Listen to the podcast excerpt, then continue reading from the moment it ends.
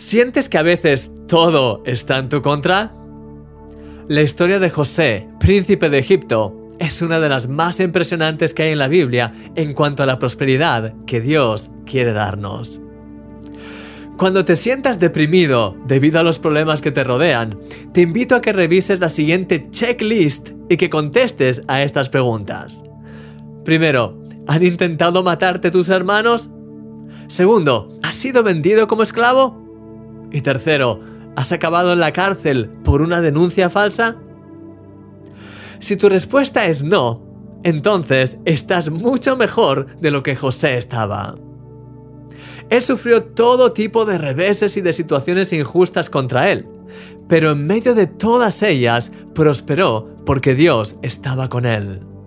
A tal punto que cuando fue un siervo, se convirtió en la mano derecha de su amo cuando estuvo en la cárcel, se convirtió en la mano derecha del guardia de la cárcel. Y cuando se presentó ante Faraón, se convirtió en la mano derecha, has adivinado, del rey de Egipto. Querido amigo, no hay situaciones difíciles que puedan frenar la bendición que Dios tiene preparada para ti. En este día, deja toda queja o autocompasión a un lado y avanza. Como dice la Biblia, levántate, resplandece, porque ha venido tu luz y la gloria de Jehová ha nacido sobre ti. Sí, levántate y brilla. Allí donde estés, da lo mejor de ti, hazlo todo como para el Señor y deja que su prosperidad se manifieste con gozo y bendición en cada cosa que hagas. Vamos a orar. Señor, sé que quieres bendecirme y prosperarme en todas las áreas de mi vida y decido hoy de todo corazón no dejarme vencer por las situaciones por las que estoy atravesando. Ayúdame a estar lleno de gozo, a brillar y a dar lo mejor de mí para ti en cada cosa que haga.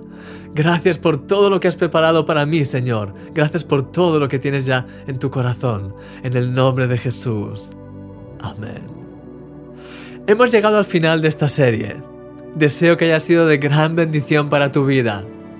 No olvides descargar a continuación la guía de estudio que he preparado para ti. En ella encontrarás un resumen de las siete claves que hemos analizado a lo largo de estos días y preguntas para la reflexión que te ayudarán a profundizar más en este tema.